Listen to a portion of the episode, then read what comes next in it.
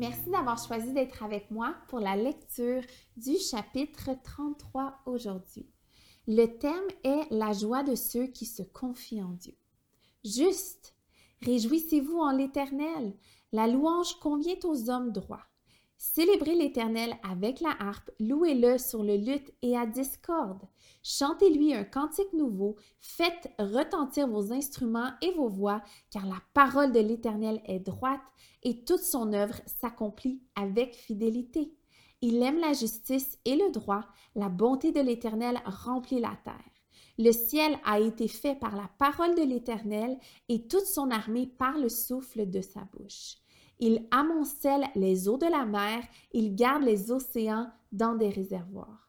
Que toute la terre craigne l'Éternel, que tous les habitants du monde tremblent devant lui, car il parle et la chose arrive, il ordonne et elle existe.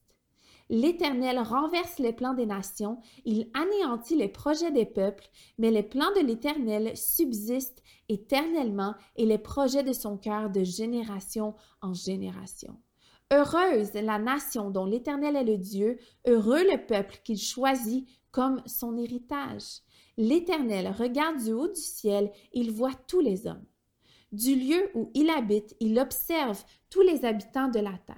Lui qui a façonné leur cœur à tous, il est attentif à toutes leurs actions.